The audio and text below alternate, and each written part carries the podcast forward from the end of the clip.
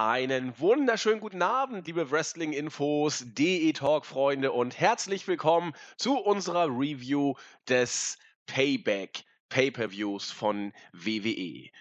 Äh, viel wurde über den Pay-Per-View im Vorfeld gesprochen, genau genommen in erster Linie über ein Match. Das House of Horrors Match hat viel Gesprächsstoff aufgewirbelt, vor allen Dingen, weil keiner so genau weiß, bis kurz vor Toreschluss oder wusste, worum es überhaupt gehen würde. Nur ist es vorbei. Es war genauso, wie es dann auch kurz vor äh, Pay-Per-View gesagt wurde, ein zweigeteiltes Match. Die Meinungen sind weniger zweigeteilt, sie sind relativ eindeutig, aber das werden wir im Laufe der Show aufarbeiten. Das machen wir wie immer oder wie so häufig in einer trauten Zweierrunde. Und es passt ganz gut, die Review, äh, die Preview haben wir ja im Wrestling Weekly Podcast schon gemacht. Bei der Review ist er auch dabei, der JME, der Jens. Moin, moin. Na, Jens, gut in den 1. Mai gekommen? Ach ja, ging so, ne? Feiertage. Feiertage sind immer so meh irgendwie. Zumindest wenn das Wetter nicht so richtig, so richtig geil ist, ist es immer ein bisschen meh. Habt ihr kein gutes Wetter bei euch? Hier war gestern geil, heute nicht so. Naja, es geht. Es ist jetzt nicht irgendwie super regnerisch oder so, aber halt bewölkt und so und jetzt nicht unbedingt äh, der schönste Frühlingstag, den man sich vorstellen kann. Aber okay, ich meine, es ist frei. Es ist vorbei, genau. Nee, Also nee, ich habe meine, kurz Es ist frei. Ach, frei, ja, frei ist auch. Freizeit, frei ja. und vorbei ist es noch nicht, aber die in den Mai-Rheinfeierlichkeiten sind vorbei. Ich war kurz davor hier in Schleswig-Holstein auf so einem Kaff in Struvenhütten, nennt sich das, äh, mich auf einer Zeltparty abzuschießen, aber die Gesundheit machte einen Strich durch die Rechnung. Ich konnte demnach auch das Maibaum aufstellen nicht verpassen, äh, doch verpassen. Ich konnte nicht partizipieren, leider verpasst und habe Payback geguckt. Naja, es ist, wie es ist. Ich lasse mal offen, wie weit ich nach Struvenhütten gefahren wäre, ob 15 Kilometer, 25.000 Kilometer, man weiß es nicht genau. Gut, Jens, gehen wir in den Pay-Per-View rein. Wie immer gab es eine Kickoff-Show, die wir uns wie immer geklemmt haben.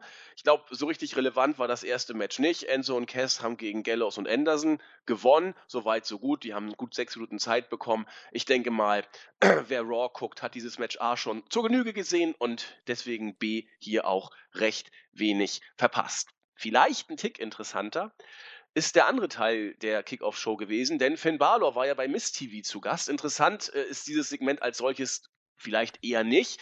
Wenn man hier irgendwie mit Interesse etwas verfolgen hätte können, dann wohl die Art und Weise, wie sich Finn Balor vor der Kamera äh, präsentieren würde in Bezug auf äh, ja, seine sportliche Zukunft in Anführungszeichen bei der WWE, also Storyline-mäßig natürlich.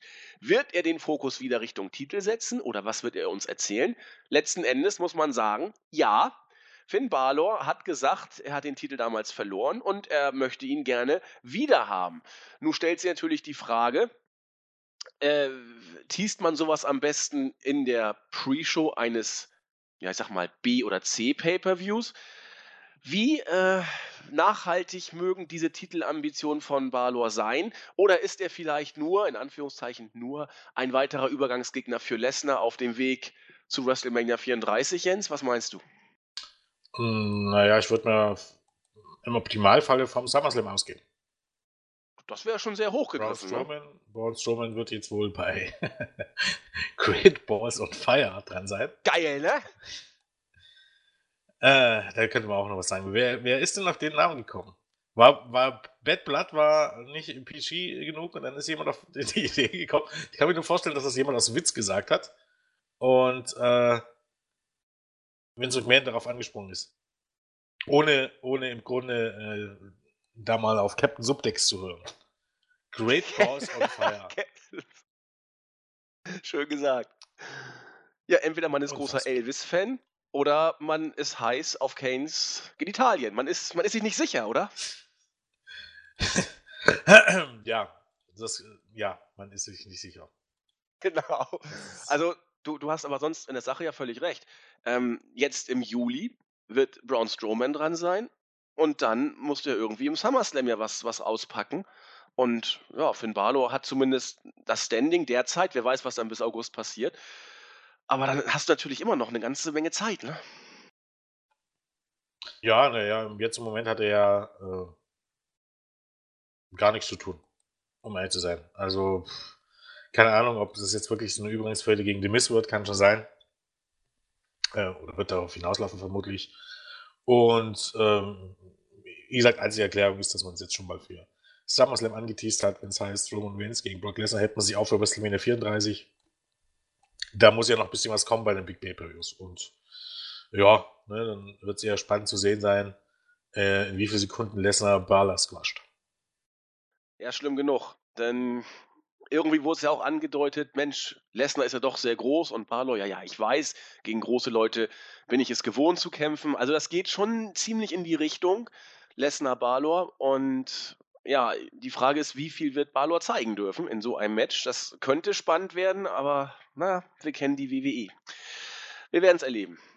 Gut, das ist also die Antwort auf die Frage, was wird mit Balor passieren. Er wird Richtung Titel gebuckt, aber ich denke, ja, wir werden mal gucken, ob es mit Nachhaltigkeit passieren wird oder eher um einen weiteren Körper für Lesnar zur Verfügung zu stellen.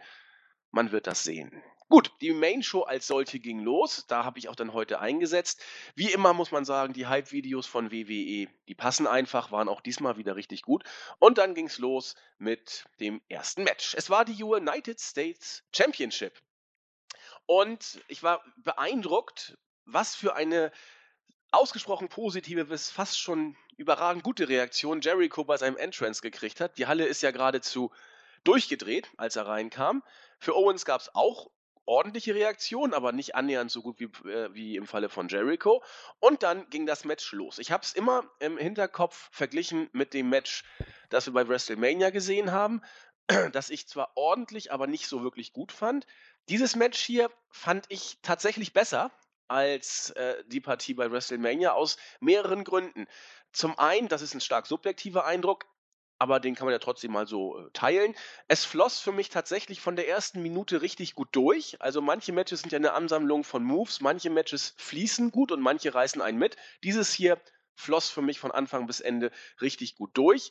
Ähm, war von Anfang bis Ende professionell geführt. Das hatten wir bei WrestleMania auch schon.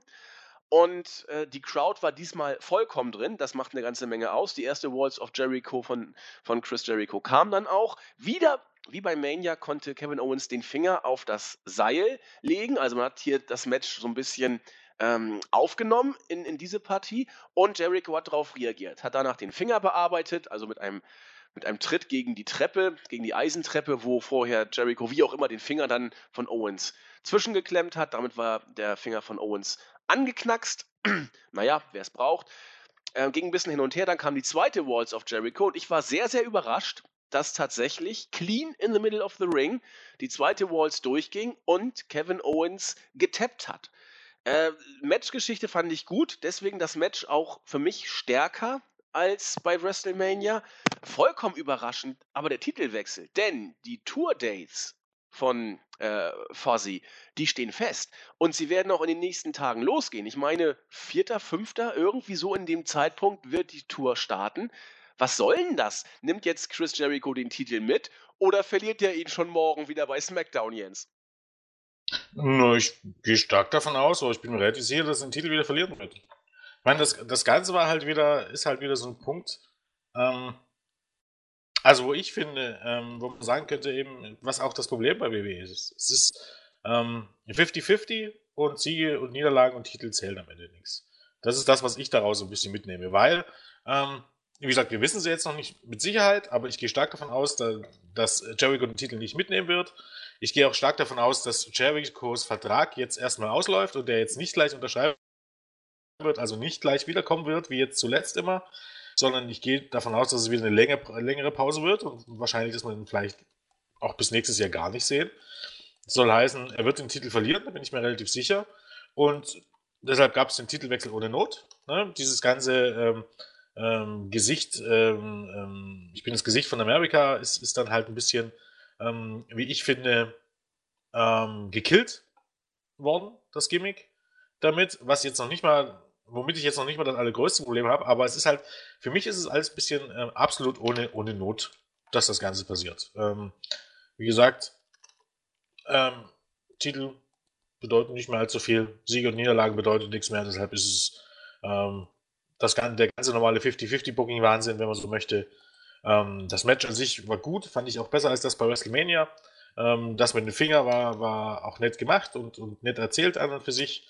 Aber ob ich jetzt unbedingt, ich weiß nicht, es gut finden soll, wenn, wenn der Heel gegen, ähm, der ja auch noch Champion ist, den Titel verliert gegen ein Babyface, was jetzt bald verschwindet und den Titel wahrscheinlich diese Woche wieder abgeben wird, ich weiß nicht. Das hat für mich immer ein bisschen einen seltsamen ähm, Beigeschmack und halte ich für absolut unnötig. ist ein bisschen, ist ein bisschen so, als wenn, nehmen wir mal als Beispiel Adam Cole, der wahrscheinlich bald zur WWE wechselt. Ich meine, es ist noch ein bisschen extremer, aber wenn ich den irgendwie jetzt den TV-Titel von, von Marty Skull gewinnen lasse, nur um ihn dann in zwei Wochen den Titel wieder abzunehmen, weil Adam Cole dann ohnehin wieder wechselt, was ist, welchen Mehrwert hat das? Selbst wenn er den Titel jetzt wieder an, an Owens verlieren sollte. Ich weiß es ist der Titel einmal sinnlos gewechselt. Wie gesagt, ich, ich sehe darin überhaupt gar keinen Mehrwert. Ähm, Problem an der Sache ist, dass es eben sowohl bei WWE niemanden interessiert, weil es macht keinen Unterschied, wer gewinnt, wer verliert.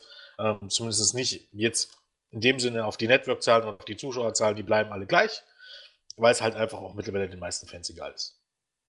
Also da bin ich tatsächlich noch nicht so richtig von der WWE erzogen worden, wie man das ja allerorten derzeit hört. Gerade Alvarez und Melzer sagen das sehr, sehr häufig in ihren Radioshows. Die WWE will ihre Fans ja offensichtlich dahin erziehen, in Anführungszeichen, dass eben Siege und Niederlagen gar nicht so wichtig sind, weil ja jeder in dieser Freakshow zu jeder Zeit jeden schlagen kann und man setzt uns das vor und dann frisst man das und freut sich, dass man wieder was äh, bekommen hat sozusagen. Ich bin wirklich davon ausgegangen, dass Jericho diesen Titel jetzt bekommt, könnte ja einen tieferen tieferen Sinn haben. Aber ich bin mir sicher, das wird nicht so sein, aus genau den Gründen, die du hm. gerade gesagt hast. Best, ja, bestenfalls, dass er gegen irgendjemanden antritt oder dass den Titel irgendjemand gewinnen soll, äh, der wiederum nicht gegen Owens gewinnen sollte. Also soll heißen, dass er den Titel gegen, jetzt gegen irgendjemanden gewinnt. Naja, wie wem hast du? Semi sehen geht ja schlecht.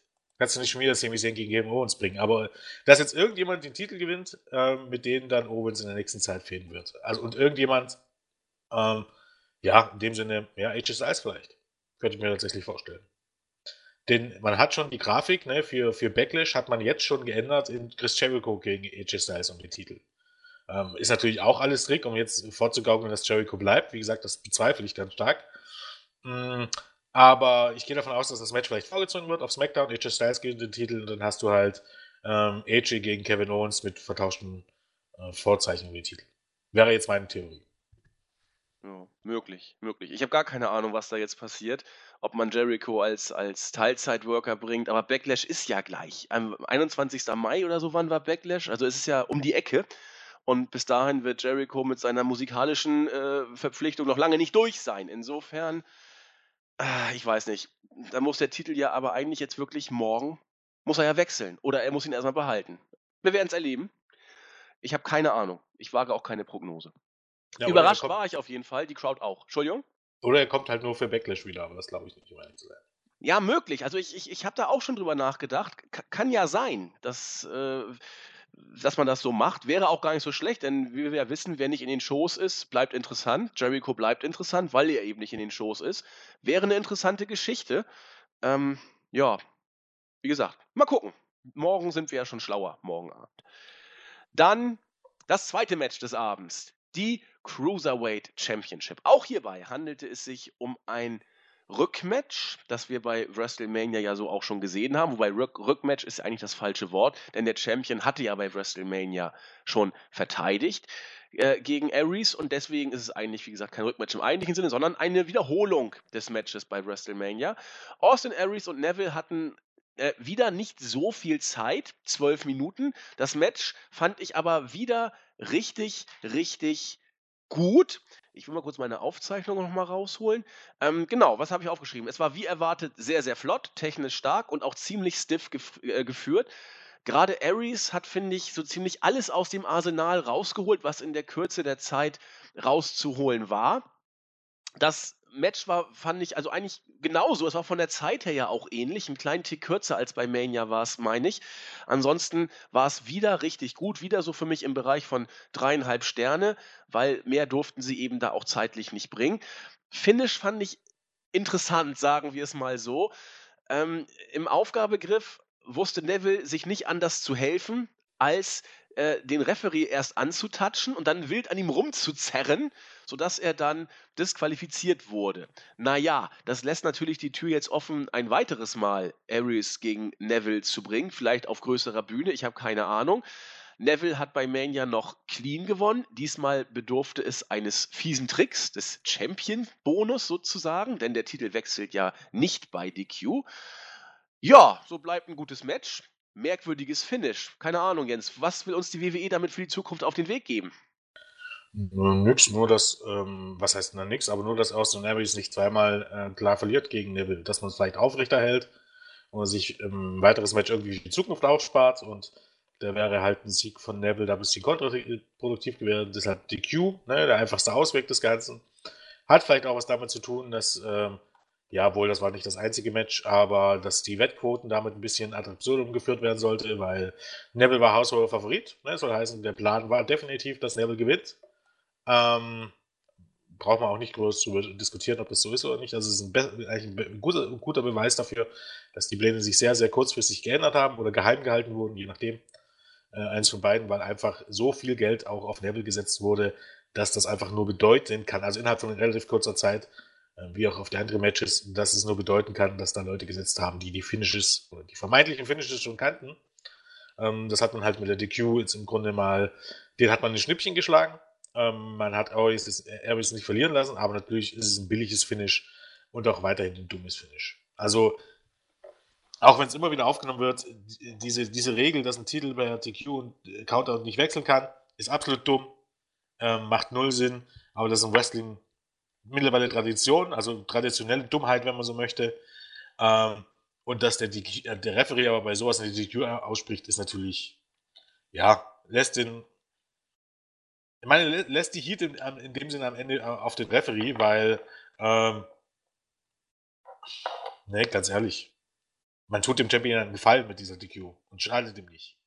Richtig. Aber ja, ist nicht neu, äh, wird nicht klüger, das Finish. Ähm, das Match war, auch das war wieder okay, ist gut. Ähm, ich finde immer noch, dass die, die beiden sicherlich mehr können. Es war eines der stärksten Matches abends. Ich fand es sogar ein bisschen besser als das bei WrestleMania, aber ich denke, da geht eigentlich sogar noch mehr.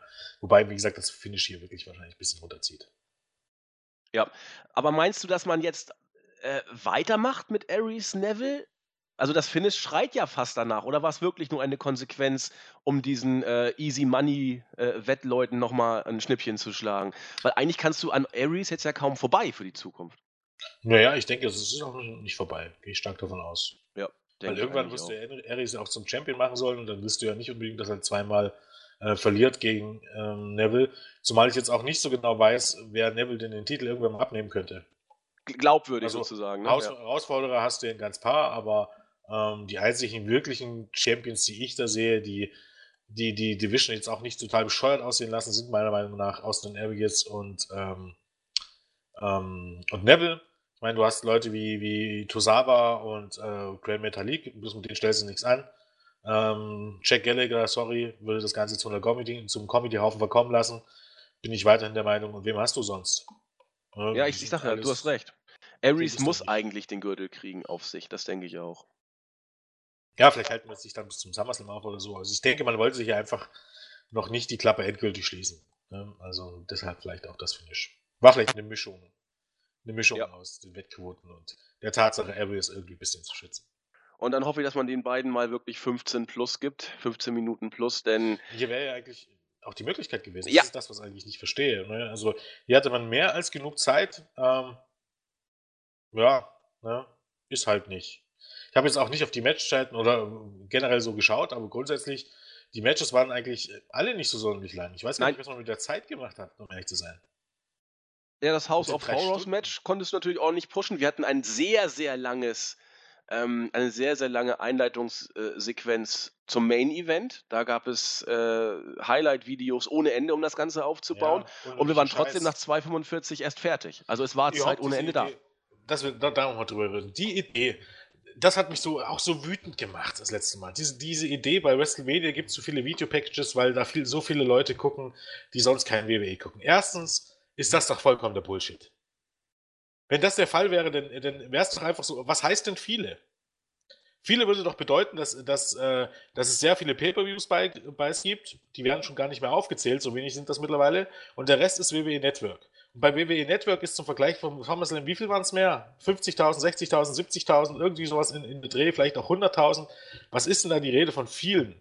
auch WrestleMania ist eine absolute Hardcore, also es gucken die Leute, die Hardcore-Fans sind, die sich das WWE Network bestellen. Und denen brauchst du diese, diese Kack-Videos nicht zeigen. Ich habe ja noch nichts mehr was gegen die Videos, wenn, wenn das Ganze nicht gestreckt wird. Bei Mania geht die Show dann, dann fünf Stunden, weil du für jede Kackfehde so ein Video bringen musst, oder fünf Minuten.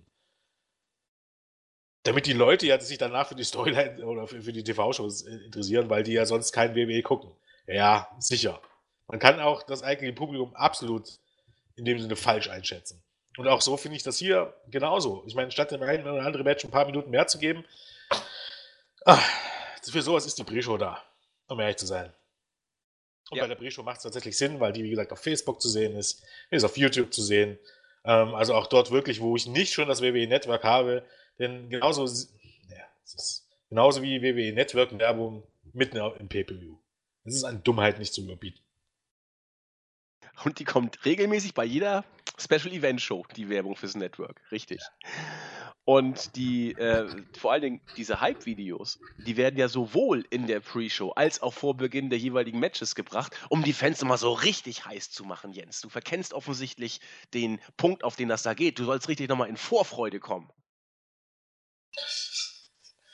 Ja. Ne? Ja. Das, dazu sind eigentlich im Grunde eigentlich die TV-Shows in den Wochen zuvor gedacht. Ja, die WWE erzieht die Fans quasi, die TV-Shows ausfallen zu lassen, weil du kriegst ja alles nochmal vor ja. jedem Pay-Per-View schön zusammengefasst. Ja. Und, und wesentlich besser. Wenn ich mir nur die Hype-Videos angucke, dann denke ich, ich habe da tatsächlich eine tolle Fehde gesehen. Ja, das denke ich auch eine, jedes Mal. Geiles Video. Wenn du dir die TV-Shows anguckst, ist davon meistens nichts übrig. Weil es auch relativ einfach ist, mehrere Wochen oder mehrere Monate in, fünf, in, in drei Minuten zu quetschen und sich das Beste rauszuholen. das ist im Grunde der Punkt. Absolut, das habe ich auch letztens mal wieder über, überlegt, denn es stimmt ja wirklich. Die, diese, diese Storylines kannst du ja auch total easy in mal so ein, zweiminütigen Hype-Videos zusammenfassen oder in zwei, dreiminütigen Hype-Videos. Nur zwei, drei Minuten sind ein bisschen mehr als zwei, drei Monate sozusagen, wo du das Ganze strecken musst. Ja. Und eigentlich kannst du die Weeklies zumindest bei Raw echt schenken. Das, das ist so. Ja, ich bin sogar der Meinung generell. Ja. Also es gibt Ausnahmen, natürlich, Ausnahmen bestätigen die Regeln. Es gibt immer gute Matches, gute Segmente, gute Storylines. Aber jetzt ganz ehrlich, ich meine, zumindest zu 60 oder 70 Prozent kannst du es dir schenken. Jo. Bin ich der Meinung. Und somit finden wir sozusagen überall was Schlechtes. Auch in den Hype-Videos, die wir gerade hochgelobt haben, ist der Keim des, der Keim des Übels schon drin. Ja, aber was ja? Schlechtes kann man da ja gar nicht sagen, aber warum habe ich. Im Grunde, guckt ihr mal, wir, wir, rechnen jetzt mal die Matchzeiten zusammen, nur vom Pay-Per-View. Das ist beim Opener 14 Minuten, ähm, Austin Aries gegen Neville ähm, 11,5, sagen wir mal, sind wir bei 25,5. Ähm, Hardys äh, sind 12,5. Äh, was habe ich gesagt, 25,5? Ja, 38. 38. Dann haben wir 11 Minuten, sind 49. Ähm, dann haben wir Seth gegen Samoa Joe. Was sagte ich? 49? Ja. Ähm, 49. 49 54 ungefähr, ne? 5, nee, 75. Plus 15, äh, plus 16. Also ähm, 49 plus 16 komme ich auf 65. Ne, habe ich doch gerade gesagt, oder? Achso, ja, pardon, ich habe 75, ja, ist ja wurscht. 65 ja, ist richtig. Ich wollte auf jeden Fall 65 sagen. Main Event äh, 76, der und das House of Horrors Match ja, das zählt wenn nicht. zusammenfasst, bist du bei 80 oder sagen wir mal 90, wenn es zusammenfasst. Ja. Und da hast du im Grunde gerade mal die Hälfte der, der Show belegt. Ja. Oder? Von der dreistündigen Show. Ich glaube, deutlich früher hat man nicht Schluss gemacht. So heißen, die Hälfte der Shows waren Entrances, Siegesfeiern, Segmente oder Hype-Videos. Und lass mich nicht lügen, bei einer, einer Show, wo es eigentlich im Grunde nicht darum geht, nach irgendwas groß aufzubauen, sondern eigentlich, Pay-Per-Views sollen ja eigentlich äh, der Endpunkt sein und nicht bloß eine Überbrückung sein von irgendwas. Oder zumindest der, der Zeitpunkt sein ähm, im Laufe der Storylines, wo Entscheidungen fallen. Und da finde ich es ein bisschen seltsam, wenn das 50-50 ist, um ehrlich zu sein. Jo, kann ich nachvollziehen. Sehr gut. Hm. Ja, ja. Gut. Okay. Haben wir auch kurz Ach, mal die Zeit in Relation zur Gesamtzeit. Kevin Owens bleibt wohl bei SmackDown. Davon gehe ich da, aus. Nee, weil da noch Fragen aufgetaucht waren, von wegen, ob da jetzt äh, nun ähm, Chris Jericho zu SmackDown wechselweise den Titel gewonnen hat oder Kevin Owens dann wieder zurückgeht zu Raw. Nee, nee, offensichtlich äh, bleibt äh, oder bleibt Kevin Owens jetzt bei SmackDown und ähm, der Titel bleibt auch bei SmackDown, womit dann auch Chris Jericho bei SmackDown wäre. Nur um das nochmal klarzustellen. Ja, alles andere wäre auch, finde ich, ein bisschen komisch gewesen. Also, aber so ist es gut für SmackDown und für Owens, glaube ich auch. Also passt schon. Dritte Match des Abends. Die Tag Team Championship. Die Hardy Boys als Titelträger Team Extreme traten an gegen Cesaro und Sheamus. Wir haben wieder, wie ich finde, ein gutes Match gesehen. Auch hier wieder so im Bereich von drei, drei, ein Viertel Stern, dreieinhalb. So in dem Dreh könnt ihr euch vielleicht äh, das vorstellen. Ähm, was, bot, was wurde uns geboten? Ein von Anfang bis Ende sehr ordentlich professionell geführtes Match, wo wir all das gesehen haben, was man erwarten durfte. Breaking News: Cesaro hat wieder sehr, sehr, sehr stark geworkt. Ähm, dann, ja, viel gibt es eigentlich nicht zu sagen. Das Delete oder das, das Broken Hardy Gimmick wurde diverse Male angedeutet, wie, wie das eben so läuft. Wir haben ja die Hintergründe diverse Male schon besprochen.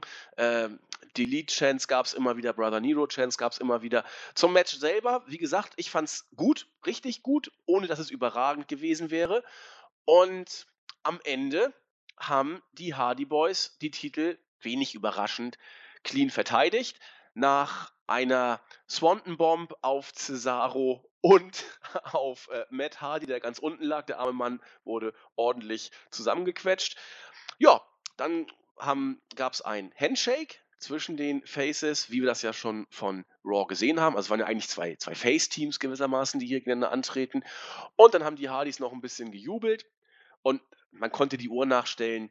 Cesaro und Sheamus kamen zurück, haben die Hardy Boys nach allen Regeln der Kunst auseinandergenommen. Zwei Bro-Kick gab es, einen gegen Matt, einen gegen Jeff. Dann waren die Hardy Boys erledigt. Ich weiß nicht, ich werde Cesaro niemals die Rolle des Heels abnehmen können. Er ist einfach immer so freundlich. Und naja, er ist jetzt wieder in der Heel-Rolle. Mal gucken, ob es irgendwas bringt. Ich glaube im Zweifel sowieso nicht. Ja, Geschichte des Matches vielleicht eher der fehlende Zahn von Jeff. Wenn man sich die Szene anguckt, wo Jeff der Zahn ausgeschlagen bzw. ausgetreten wurde. Es war wieder Seamus. Der Mann hat äh, einiges sich an Kritik anhören müssen. Auch Dave Meltzer hat nicht gegeizt. Äh, er hat es in seiner ruhigen, sachlichen Art gemacht, aber er hat eben gesagt, äh, ja, Seamus hat doch eine relativ lange Liste an Vorfällen, wo es zu Verletzungen der Gegner kommt. Und viele haben die Relation gebracht zu Jinder Mahal. Jinder Mahal hat diese lange Liste nicht. Pustekuchen hat ja auch A wenig Matches gehabt und durfte auch B wenig zeigen. Da kann auch dann C wenig passieren. Aber jetzt unabhängig davon, er hat diesen Ruf einfach nicht. Seamus hat ihn, so wie Ryback ihn auch eine Zeit lang hatte. Und diesmal hat Seamus wieder mit einer Aktion dafür gesorgt, dass sich ein Worker verletzt hat. Der Zahn war raus. Und ja, da gerät das Match fast schon so ein bisschen in den Hintergrund, zumindest wenn man jetzt sich über alles Mögliche in den Kopf äh, den Mund zerreden will, was wir ja immer gerne machen. Jens, was meinst du? Match und Seamus? Ja, Match war an sich okay. Ähm, nichts, was mich jetzt wirklich vom Hocker gehauen hat, ähm, aber auch bei weitem nichts Schlechtes. Ähm, es sind halt, es, ist, es sind, ähm, wenn man so möchte, es sind Matches. Ne? Es ist äh, Matches, die auf dem heutigen WWE-Niveau sind. Und das ist ein, ist vom Niveau her hoch, in dem Sinne, in den allermeisten Fällen. Und dementsprechend kommen da meistens gute Matches heraus, aber ähm, auch jetzt in dem Fall jetzt nicht so gut, dass ich mich da in drei Wochen noch dran erinnern würde, glaube an irgendeine äh, bestimmte Situation. Ähm, von daher, ähm, soweit, so gut in dem Sinne. Ja, und Seamus ist ja jetzt nicht neu. Ne? Daniel Bryan ähm, hat seine letzte Gehirnerschütterung dem guten Seamus zu verdenken, wie auch viele, viele andere Wrestler die eine oder andere Verletzung dem guten Herrn Seamus zu verdanken haben. Ähm, ja, hier war ihm halt der Punkt, ich glaube, äh, Alvarez hat es auch ganz gut erklärt. Es ist jetzt nicht so gewesen, ähm, als Jinder Mahal und Finn Balor ähm, als es zu der Verletzung kam, war es einfach der Fall, äh, befanden sich in dem Sinne beide in Bewegung. Ne? Soll heißen, da mal ein bisschen falsch getimt passiert halt. Hier war es einfach so, Jeff Hardy kniete da und Sheamus sollte ihn treten und hatte ein einfaches Ziel und bekommt es trotzdem nicht gebacken. Und das ist im Grunde das Problem. Ne? Wenn du einfache äh, Sachen nicht gebacken bekommst, äh, die eigentlich zum 1 mal 1 gehören, und ich glaube, Sheamus wie lange ist jetzt Wessel? 15 Jahre, über 15 Jahre. Da sollte man dann, wie gesagt, ne, muss man ganz einfach so sagen, dass er kein guter Worker ist. Und Alvarez sagte ja, glaube auch so, wenn er was zu sagen hätte, würde er Sheamus sofort entlassen und sagen, Dude, geh mal independent worken und lern mal, wie man wrestelt. Also, ne, so viel zum, er ist ein guter Wrestler, sieht man vielleicht als Zuschauer nicht. Ähm, aber ich glaube, die Wrestler werden wissen, äh, wie gut James wirklich ist. Und das ist einfach nicht sonderlich gut. Der Bengel ist auch schon 39 mittlerweile. Ob er es da nochmal lernt, man weiß es. Ich war ganz ja. überrascht, dass der schon 39 ist. Ja, ne, also man, äh, man sieht ihm das Alter jetzt auch nicht so richtig an, ne, muss man auch so sagen. Aber er ist jetzt auch kein junger Jungspund mehr in dem Sinne. 39 ist der schon. Ja, der ist, im, der ist ich meine, Januar 78. Warte mal. Oh. Guck, guck mal kurz nach, ich erzähle sonst ein bisschen was. Also ich meine, Seamus ist äh, 39 tatsächlich. Tatsächlich ist 39, ja. ja. Aber gut für Cesaro, da muss er eben keine Verletzungsgefahr befürchten, solange er mit ihm ein Tag-Team bildet. Das ist doch schon mal eine gute Sache. Ja, aber ansonsten, äh, also angeblich, ich habe es jetzt nicht gesehen, soll Matt Hardy nach dem Match das Delete-Gimmick nochmal ordentlich angeheizt haben. Aber ob da jetzt irgendwas Neues passiert, ich denke, da wird jetzt viel in den Kaffeesatz reininterpretiert. Mal gucken, was sich naja, da noch weitergibt. Ich glaube, glaub, man muss es halt teasen. Wenn man es nicht teast, dann ist es schnell aus, äh, in Vergessenheit geraten. Auf der anderen Seite, wir kommen jetzt dann gleich zum, zum äh, Match des Abends. Ähm, oder naja, ein bisschen ist noch hin. Aber wenn man, wenn, wenn so dann das Delete oder das, die Broken Gimmicks aussehen soll, dann will, will ich, weiß ich auch nicht, ob ich das jetzt noch wirklich will, um ehrlich zu sein. Nee, aber derzeit leben die Hardys ja wirklich. Also bei mir hat's, ich habe mal so mich so ein bisschen versucht, selbst zu beobachten. Äh, ich habe mich dabei ertappt, wie ich wirklich immer wieder nur auf Matt geguckt habe, äh, ob und wann er diese typischen Gesten bringt. Diese Delete äh, Geste und wenn er dann mit beiden Armen so die Arme hochreißt und ah, mhm. durch die Gegend läuft. Das ist ja mhm. herrlich. Und ich habe wirklich nur darauf geachtet, muss ich gestehen. Und wenn man es auf diesem Level noch ein bisschen weitermacht, macht man die Hardys dadurch ja, äh, obwohl sie das Gimmick nicht haben, ja fast noch einen Zacken interessanter vielleicht, weil man immer auf diese kleinen Gesten achtet. Die Frage ist nur, wie lange kann sowas gut gehen? Ne? Ja, man macht es halt auch in dem Sinne, um, um die Zuschauer anzuheizen. Ne? Er darf es nicht selber sagen, man darf das, aber du kannst den Zuschauern ja nicht äh, verbieten, Delete äh, äh zu chatten. Genau. Etc. pp. Und dementsprechend musst du sehr bloß ein bisschen anteasen. Und genau das macht man in dem Sinne ganz klug. Ich weiß gar nicht, ob das äh, von WWE, von, von Matt Hardy so verlangt wird von den Offiziellen. Ich glaube eher, der macht das ein bisschen von allein. Ne? Weil es im Grunde auch umso mehr die Chants äh, zu hören sind und umso mehr die Zuschauer darauf eingehen, umso eher kann er die Offiziellen davon überzeugen, das zu bringen. Ne? Ähm, tut er aber auch gar nicht zur Sache, aber es ist natürlich eine einfache Möglichkeit, das erstmal in den Shows zu halten. Ähm, und dann muss man mal abwarten, wie das denn dann weitergeht mit Anton.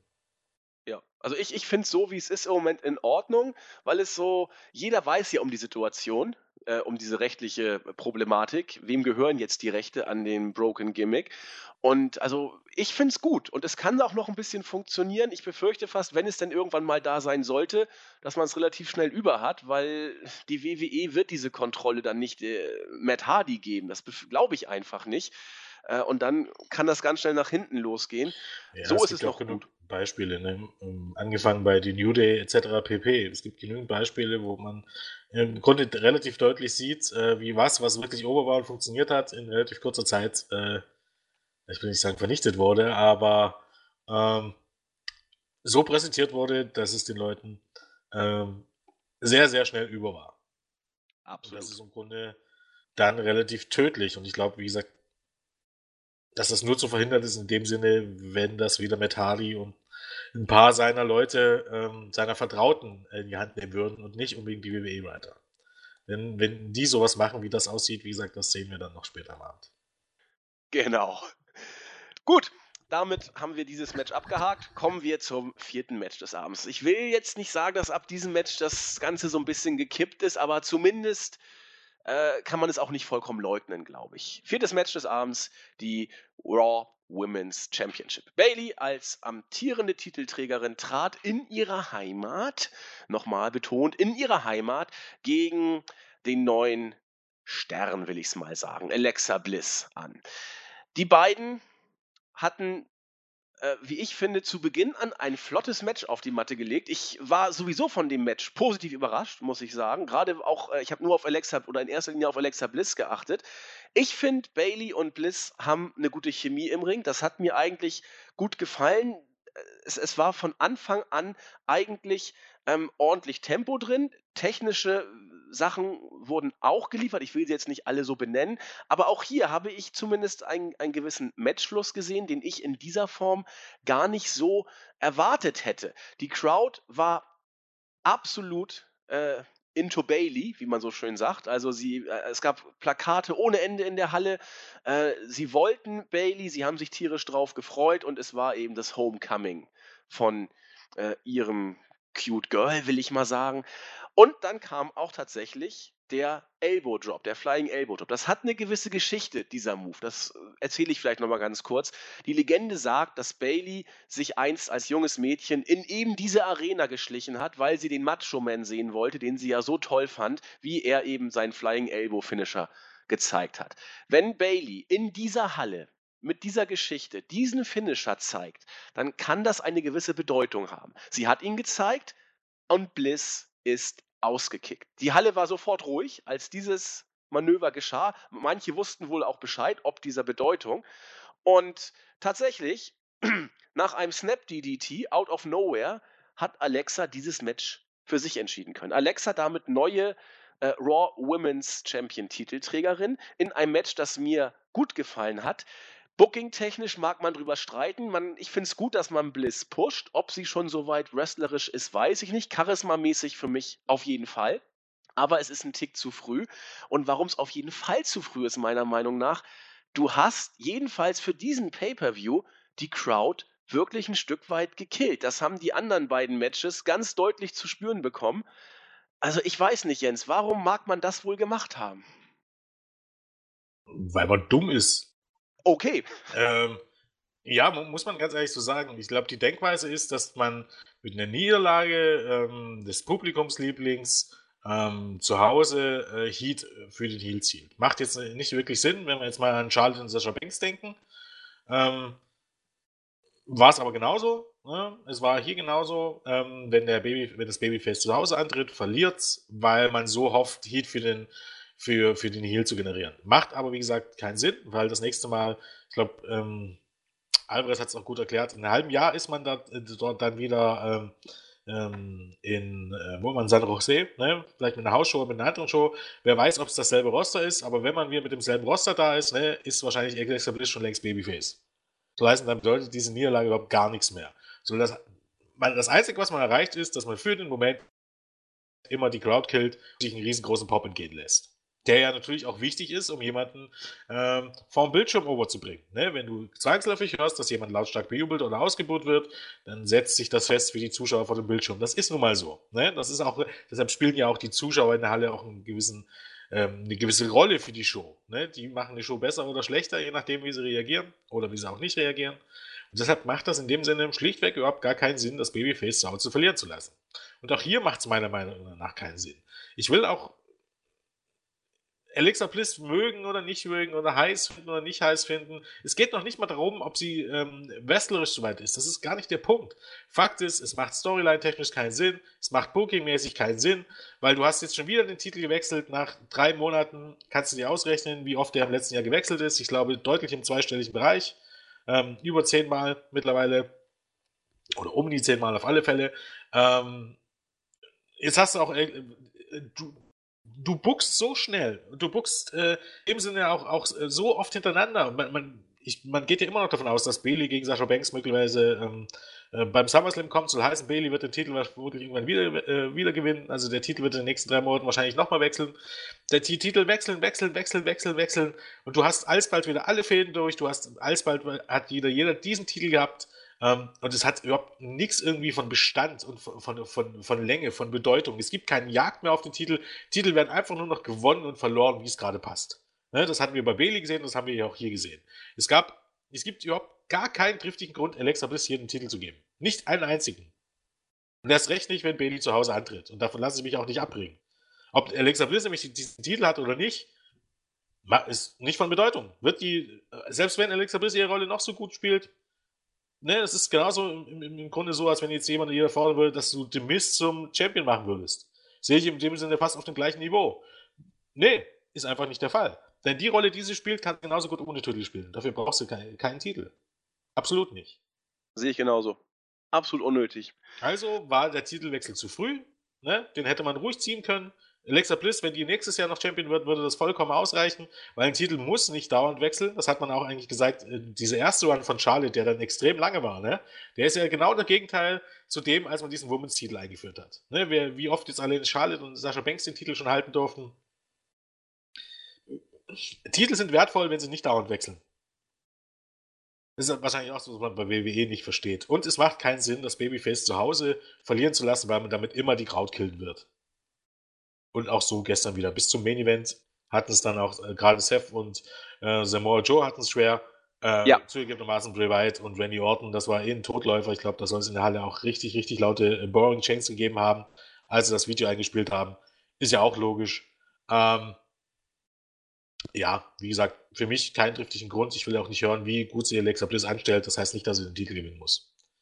Das ist nee. typisches WWE-Booking und äh, ja, ne, brauchen wir sich auch nicht mehr drüber aufregen, um ehrlich zu sein. Es ist halt, wie es ist. Es ist WWE.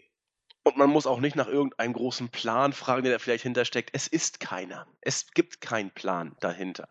Man fand Bliss ganz süß und man hat sich gesagt, ach Gott, wir sind WWE, wir können es auch locker uns leisten, mal in der Hometown die äh, Local Hero Guy, Frau, Entschuldigung, nicht Guy, sondern Local Hero Girl, verlieren zu lassen. Einfach so, weil man Bock drauf hatte. Mehr ist da nicht hinter. Das ist einfach der Fakt. Gut, dann. Ja, weil es immer der Fall ist. Ja, genau. Äh, achtest mal drauf. Also das ist, brauchst du nicht sagen, dass das was mit Alexa Bliss zu tun hatte, sondern ich konnte dir am, spätestens am Montag, letzte Woche Montag, als Alexa Bliss ähm, ähm, im Grunde ähm, auch, ich weiß gar nicht, wie war es denn am Montag? Hat er da Alexa, äh, Alexa Bliss verloren oder gewonnen? Ich weiß gar nicht. Auf jeden Fall. Ein Segment, ich weiß es auch ich weiß ja, es auch nicht sein. Mehr. Haben viele auf jeden Fall geschrieben, ja, ich ahne ja jetzt schon und Bailey muss ja gewinnen, weil sie zu Hause ist. Äh, muss man sich fragen, wie lange die Leute WWE gucken, weil gerade weil Alexa Bliss zu Hause austritt, wird äh, eben, ähm, ähm, gerade weil Alexa Bliss, Alexa Bliss, meine Güte, gegen jemanden antritt, der vor seinem Heimpublikum, Heimpublikum antritt. Jetzt ist gleich aus. Ich glaube, ich muss gleich mal ein Stück trinken. Alles gut, Jens. War Hast du denn was da? Klare Getränke. Äh, klare Getränke, ja. Äh, ist sehr gut. abzusehen, dass äh, ja, dass es jetzt zum Titelwechsel kommt. Alles klar. Gut, äh, du hast es schon gesagt, nach diesem Match, oder wir haben es ja beide gesagt, nach diesem Match war die Crowd komplett bedient. Man war genervt und hatte keine Lust mehr. Und was kann man da machen, um die Crowd noch weiter in Depressionen oder Langeweile zu stürzen? Genau, wir setzen endlich mal das Highlight des Abends an. Das House of Horrors Match. Man kann allein über dieses Match, glaube ich, stundenlang philosophieren. Das machen wir einfach mal. Zumindest so lange und so weit, wie wir Bock drauf haben, in Anführungszeichen. Ähm, das, ich habe da letztens mal drüber nachgedacht oder heute auch, weil es auf der Startseite thematisiert wurde. Wieso war das eigentlich kein Titelmatch? Eigentlich kriegt doch jeder, der die Titel verliert, ein Rückmatch. Es war auch ursprünglich ja so mal angedacht. Und dann hieß es aber, nein, nein, es wird ein Non-Title-Match. Damit war klar, okay, dann könnte Wyatt das Match auch gewinnen. Vorher, wenn es ein, ein Title-Match gewesen wäre, wäre klar gewesen, dass äh, Orton dieses Match ganz sicherlich für sich entscheiden würde. Das war schon mal für mich die erste Geschichte. Wieso eigentlich kein Titelmatch? Dann ging es los. Mit einer Limousine fährt Randy Orton mit freiem Oberkörper, aber flotter Jeans vor. Oder war das eine Jeans? Eine lange Hose hatte er auf jeden Fall an, Streetwear. Und hat ein merkwürdiges Spukhaus ich weiß nicht, was haben Alvarez und Melzer gesagt? Irgendwie in der Peripherie lag es. Kannst für 36.000 Dollar kaufen. Ähm, ja, da ist man also dann hingegangen. Gibt auch Verkaufvideos im Internet. Ja, obergeil. Und äh, ist dann da rein. Ich habe mich so ein bisschen an eine schlechte Mischung aus Final Deletion und Resident Evil für Arme erinnert gefühlt. Äh, man sieht dann Bray im Haus, Randy geht dann rein, alles dunkel, gruselig, die Tür fällt wie von Geisterhand äh, wieder zu. Und ja, dann, beiden, dann prügeln dich die beiden noch so ein bisschen durch die Gegend. Äh, was ich mich gefragt habe, wer hätte denn hier ein Cover zählen sollen? Also, ich meine, ich hätte doch auch da, oder war es einfach nur ein Brawl oder was, so eine Art Vorspiel, weil sonst hätte ich doch da einfach irgendwie schon ein Cover mal ansetzen können, dass wir jetzt da schon entscheiden können. Es war kein Schiedsrichter, nur ein Kameramann dabei, das war schon der absolute Knaller. Wie Jens schon sagte, in der Halle wurden die Boring, Boring Chants immer lauter. Es gibt auch bei uns, glaube ich, im, im Board ein Video, was von einem Fan aufgenommen wurde, was ungefähr zur Mitte des Matches aufgenommen wurde. Meine Güte, die Fans hatten da schon keinen Bock mehr drauf. Dann wurde es äh, zumindest kurzzeitig sexuell interessant, denn die beiden haben sich in der Küche äh, zu schaffen gemacht. Äh, und irgendwie hatte Randy es dann geschafft, Bray Wyatt vornüber zu beugen in die, äh, in, in, in, in, ins Waschbecken und hatte die Pfanne gegriffen. Und ich dachte, so, jetzt wird sexuell progressiv. Er wird ihm jetzt ordentlich den Hintern versohlen mit der Pfanne. Alles kann, nichts muss. Nee, leider nicht. Oder Gott sei Dank nicht. Es gab nur einen Tritt in die Eier ähm, von Wyatt gegen Orton. Der war so platt, dass er erstmal auf dem Boden liegen blieb. Bray Wyatt, kurzerhand, hat den Kühlschrank genommen und auf Randy Orton geschmissen. Dann hat es, glaube ich, gefühlt 80 Stunden gedauert, bis der eigentlich siegreiche Bray Wyatt äh, das Haus verlassen konnte. Hat es dann nochmal rot leuchten lassen, keine Ahnung, was das jetzt sollte, und ist dann als Meisterkünstler, der er ist, in die Limousine gegangen und hat sich zur Halle fahren lassen und nochmal ordentlich äh, seine Sangeskünste präsentiert. Haja war das schlecht, Jens, oder? Ja, äh, du hast ja einige Punkte schon angesprochen, angefangen bei der Tatsache, dass es dort kein Referee gab, äh, gab. Es war generell, es machte alles null Sinn.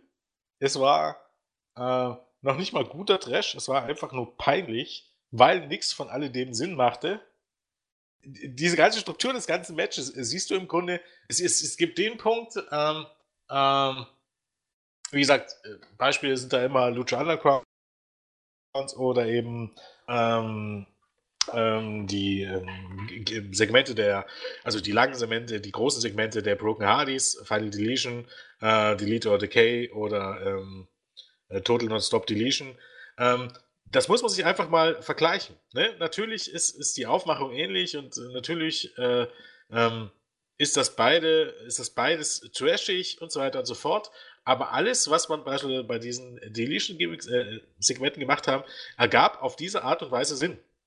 Ne? Soll heißen, die waren dort halt in diesen ähm, im Zuhause von Matt Hardy, irgendwo in Carolina, in sumpfiges Gebiet, haben einen Garten in Ring aufgestellt. Dort gab es tatsächlich einen Referee und da gab es ein ähm, Anything Goes Match und alles war äh, möglich. Ne? Und dann haben sie sich halt im Grunde über dieses Brünstück äh, gebrawlt oder in dem Sinne äh, gab es dann Delete or Decay, was ja eher ein bisschen so ein bisschen spooky und so weiter und so fort ist. Da wurde eben halt schon jemand getasert oder es wurde jemand mit äh, Feuerwerkskörpern ähm, attackiert, etc. pp. Aber es machte in dem Sinne alles Sinn. Ne? Und hier hast du die WWE-Version davon und es macht nichts Sinn. Der geht, wir gehen jetzt gleich mal auf das Match dann in, in Zweigläufig in der Halle, müssen wir jetzt mal mit eingehen. Erstens ja, wollen wir es gleich zu Ende machen mit, äh, dem, mit dem Hallenmatch? Soll ich es ja, kurz zu Ende erzählen ja, dann, oder? Mach, mach, mach halt das zu Ende, ja. Okay, äh, es gab nämlich da noch richtig geile Geschichten. Dann äh, Rollins Joe sprechen wir dann gleich drüber. Auf jeden Fall hat sich dann Randy ja ins Auto gesetzt und in die Halle gefahren. Äh, ist dann auch äh, in der Halle angekommen, kam dann zum Ring mit seiner Musik im Ring angekommen und da habe ich mich totgelacht. War aber schon Randy Orton. Weiß der Geier, wie er da hingekommen ist. Die Varianten gehen wirklich äh, ins Vielfältige. Alvarez und Melzer haben überlegt, ob nicht Randy Orton vielleicht ein Flugzeug gechartert hat, waren aber dann so ein bisschen irritiert, weil er hätte ja noch den Weg vom Flughafen auch noch irgendwie in die Halle schaffen müssen und Fallschirmspringkunste wollten sie ihm nicht zugestehen. Ähm, interessant, der User Luke Geld bei uns aus dem Board hat dem Kühlschrank telepathische Kräfte zugeschrieben, die es vielleicht möglich machen, dass er durch den Kühlschrank sich in die Halle hat beamen können. Eine sehr plausible Achso, Erklärung. Das war klar, so wie bei Dr. Who, die Telefonzelle. Ja, zum Beispiel, genau. Aber eine andere Variante hat äh, Asperger Crow genannt, hat sich bei den Simpsons orientiert. Äh, vielleicht kennst du die Folge, wo Sideshow Bob in einer Folge unter dem Wagen der Simpsons mitfährt und durch ein äh, Kakteenfeld fahren sie und dann am Ende ist Sideshow Bob von Kakteensplittern vollkommen äh, zerdingst. Vielleicht hat sich Randy mhm. Orton unter die Limousine geklemmt. Auch Man weiß es nicht. Aus, ja. Auf jeden Fall war Orton in der Halle.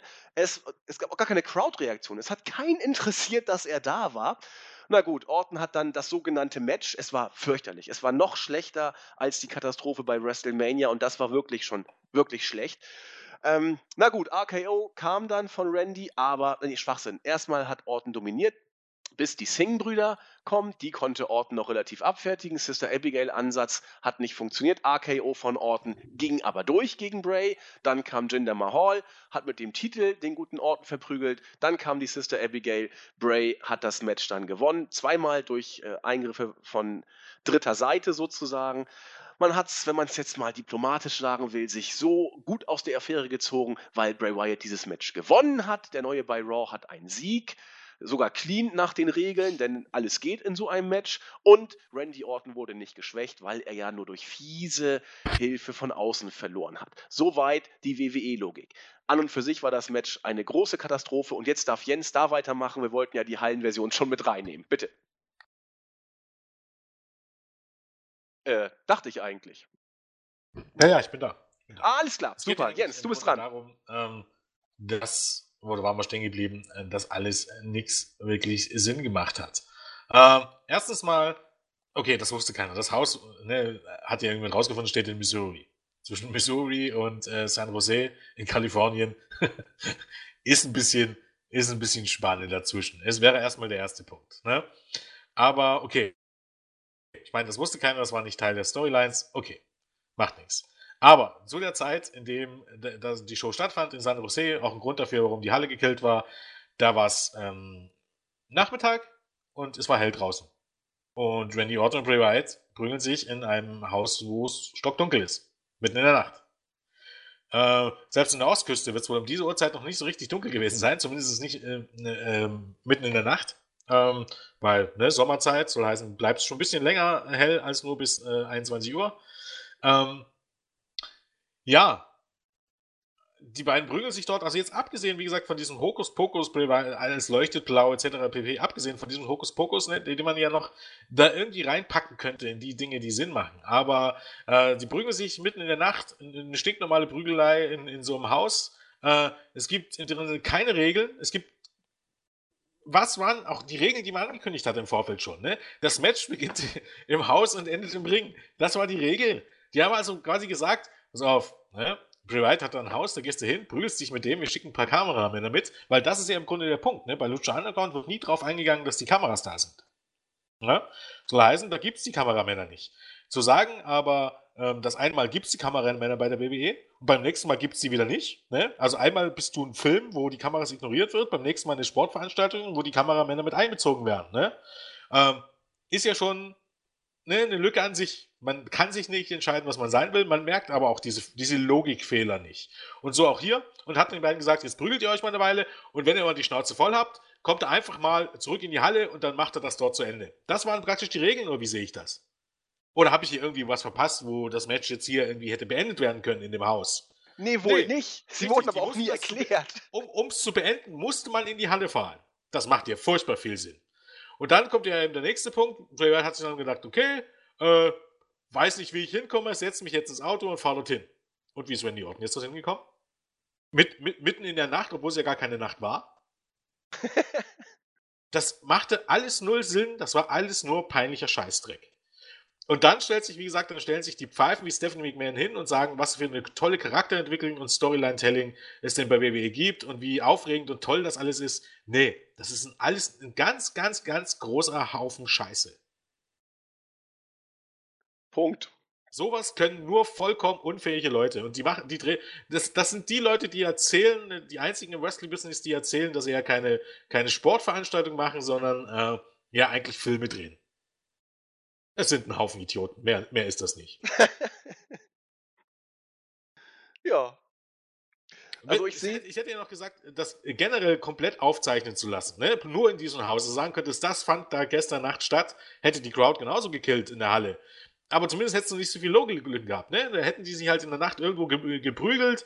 Äh, es hätte halt gar keine Regeln gegeben, keine Ahnung. Äh, jemand hätte gewonnen, indem er gebrawlt hätte. Es hätte keinen Binfall oder irgendwas gegeben. Äh, die Leute hätten in der Halle nichts zu sehen bekommen, aber was, was ich ja nicht. Und dann wäre gut gewesen. Dann hätte es ja einigermaßen Sinn gemacht. Aber das war doch einfach nur ein Haufen Scheiße. Genau. Es war auch nicht innovativ oder es war nicht immer innovativ, es war nicht sonderlich unterhaltsam. Das war gar nichts das wird Preise gewinnen für das schlechteste Match oder das schlechteste Segment des Jahres. Und das ist in dem Sinne, wenn, wenn man bei WWE versucht, solche Sachen wie ähm, Total Deletion nachzumachen. Sowas kommt dabei heraus. Und dann vergleicht das mal. Ja, das eine war Trash. Das, äh, Matt Hardy und so weiter, die haben im Grunde aber ein neues Universum erschaffen, wo das, was sie tun, auch Sinn macht. Bei WWE ist vollkommen unfähig, irgendwas zu erzählen, was Sinn macht. Nee, man wollte nur auf den Zug aufspringen, genau. Alleine deswegen kann ich schon nicht sagen, dass das eine gute Show war oder eine sehr gute Show war gestern. War es nicht. Das war im Grunde das, wenn man so möchte, das meistgehalten oder eins der meistgehaltenen Matches und das war ein absoluter Reinfall. Und man muss auch, so, also ich bin der Meinung, man sieht auch ein bisschen, woran es bei Wyatt mangelt. Ne? Wyatt ist an sich von der Idee her ein gutes Gimmick. Ne? Und ähm, Wyatt ist, ist richtig gut darin, ähm, im Grunde, ähm, ja, man möchte fast sagen, er war richtig gut darin, Gedichte aufzusagen. Irgendwas. Er hat ein gutes Timing, wenn er seine Promos abliefert, die aber auch ohne Inhalt sind. Und so genau sind seine Matches oder seine Storylines. Alles dümmlicher Hokuspokus, der am Ende immer, wo WWE innovativ sein will. Ich erinnere noch an die Kinder, die damals bei John Cena, an die Kinder, die um den Ring herumstanden. Weißt Geil, du ja. Extreme Rules 2014. Äh, auch so ein absolut peinliches Match, eines der peinlichsten Matches überhaupt. Ähm, ähm, die Würmer bei WrestleMania oder das hier. Es endet bei Private immer ein unfassbar peinlicher Scheiße. Und auch da muss man sagen, im Grunde, dass Wyatt am Ende des Tages, zumindest als, als großer Star oder als Nachfolger von Undertaker, wie man es an denen gescheitert ist. Ja, das denke ich auch. Das muss man Bray Wyatt so sehen. ist eher Papa Shango als der Undertaker. Und das ist bei weitem ja. wirklich nur äh, kein Lob. Das hat nichts damit zu tun, ob ich jetzt Bray Wyatt, ich mag Bray Wyatt an sich, aber das, was man ihm verbockt hat oder mit, ihm äh, gebracht hat da in den letzten Jahren, unfassbar.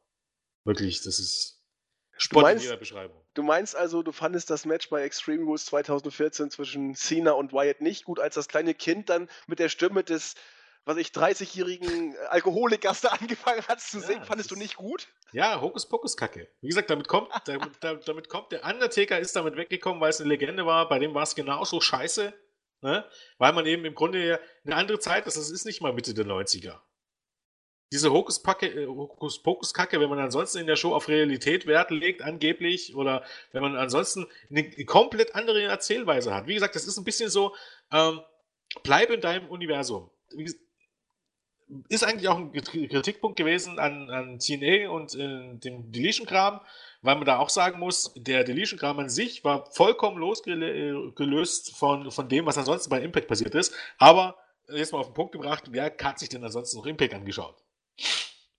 Die meisten, zumindest die ich kenne, die haben sich den Dele äh, die Deletion-Segmente angeschaut und Impact hatte niemand mehr wirklich auf dem Schirm. Ähm, ähm, und, oder Lucha Underground bleibt halt ne, in seinem Universum, wo es eben halt, keine Ahnung, Zeitreisende gibt, wo es äh, hunderte Jahre alte Hexen gibt, etc. pp. Das ist das Uni Universum. Und WWE sprengt das komplett. Einmal hast du halt ähm, die Realität in dem Sinne, wo du viel Wert auf Realität setzt, wo ne, mit, mit Klageschriften und dies und das und jenes. Und als nächstes Mal hast du absolut ähm, hanebüchenden Hokuspokus. Und das ist ein bisschen so, als wenn du dich, keine Ahnung, ins Kino gehst und du versuchst dir dort einen historischen Sandalenfilm anzusehen, keine Ahnung, äh, nehmen wir mal ein Beispiel, äh, keine Ahnung, äh, sagen wir mal, äh, nicht 300. Äh, ja, nee, 300 ist ein Comic. Ja, der ist nämlich. Ein Comic, der auf, auf, eine. Wie gesagt, ich fand den gar nicht schlecht. Ich fand den richtig kacke kann man den nicht, wie kann man den gut finden jetzt? Aber das ist ein anderes Thema. Scheiße finden. Eig eigentlich war es nur ein Comic beruhend auf äh, die alten äh, Sparta-Erzählungen. Die ja, ich weiß. auch schon nicht schlecht war. Und da fand, fand ich es eigentlich tatsächlich äh, sehr gelungen umgesetzt. Egal. Anderes Thema. Ähm, ähm, ja. Sandalenfilm. Sandalenfilm, keine Ahnung. Sagen wir doch irgendwie einen Film über das Leben Jesu, das reale Leben Jesu, ne? Und da kommt dann plötzlich irgendwie ein Cowboy um die Ecke und beschießt sich mit einer Laserpistole. In etwa so ist das. Wobei beim Leben des Brian gab es auch Außerirdische. Ja, ein Leben des Brian war aber eine Comedy-Sendung. Meinst du? War kein authentischer war, Film war, über war Jesus? Mir so. War mir so, dass es Scheiße. eine Komödie oder eine Satire war und nicht eine ernst gemeinte Show. Oder zumindest, vielleicht will ja WWE das sein. Vielleicht will ja WWE wirklich nur ein Witz sein. Das ja, würde tatsächlich auch einiges erklären. Aber das wollen die nicht. Nee, nee, das wollen die nicht. Wäre auch für businessmäßig, zumindest für eine, für eine Wrestling-Show, ähm, auch, ich glaube, nicht das Allerbeste irgendwie. Also, das ist, wie gesagt, wenn man, solange wie man in seinem Universum bleibt, ist es okay. Oder wenn man versucht, sich ein eigenes Universum zu schaffen, in dem gewisse Dinge möglich sind oder nicht möglich sind. Aber ähm, dieser Mischmasch ist irgendwie tödlich. Ja, ich fand's auch fürchterlich. Ich fand auch die Sache damals mit New Day und den Wyatt schon absolut erbärmlich. Ja. Ein Tag nach Final Deletion oder was. Und das ist ja. jetzt der zweite Versuch. Es, es ist nichts. Bray Wyatts Charakter äh, dreht sich um sich selbst, landet im Nirgendwo und ist, wie du sagtest, es ist nichts. Also, und, selbst und mit der, diesem Gimmick. könntest du ja noch was machen, wenn, wenn du es eben ordentlich erzählen würdest. Ja, Aber nicht sogar, mal das. Gimmick hat man komplett in die Scheiße geritten. Jo. Weil schau dir mal die Videos an, ähm, schau dir mal die Videos an. Mit, diesem, mit dieses plötzlich steht er im Ring und plötzlich ist er weg und er kann sich irgendwo hinbeamen lassen und dies und das. Das ist einfach alles Kacke. Die, die ursprünglich die, des Gimmicks oder, oder der Videostil hat, das war es im Grunde, dass es ein mehr oder weniger geheimnisvoller ähm, Guru Sektenführer aus den Südstaaten ist mit seinen äh, Hillybilly-Anhängern. Und Ne? Charlie Manson 2, sowas in Ja, in dem genau. Sinne. Und, und äh, die Promos und so kannst du ja trotzdem so bringen. Der Typ hat halt nicht alle Latten am Zaun, ne? Und ist im Grunde auch ein bisschen geheimnisvoller so. Das heißt doch nicht, dass du irgendwelche Hokuspokus-Scheiße dort mit reinbringen musst. Aber natürlich bei WWE muss man das. Da geht das nicht anders. Da muss ich es halt vollkommen verkacken mit so einer Scheiße. Ich meine, du findest auch dafür immer dein Publikum. Das brauchen wir nicht drüber reden. Aber es gibt nur zwei Leute, ne? Die Leute, die darauf, äh, die darauf wirklich auch abfahren, die das gut finden, ne? Ist okay. Dann gibt es die Leute, die, die ähm, sich das mal anschauen, das aber total albern finden, ne? Oder dann vielleicht, keine Ahnung, äh, sich köstlich drüber amüsieren. Und dann gibt es Leute, denen die das, das mehr als genug Leute, wo die sagen, das ist einfach nur peinlicher Dreck. Wie kann man sich so eine Scheiße angucken?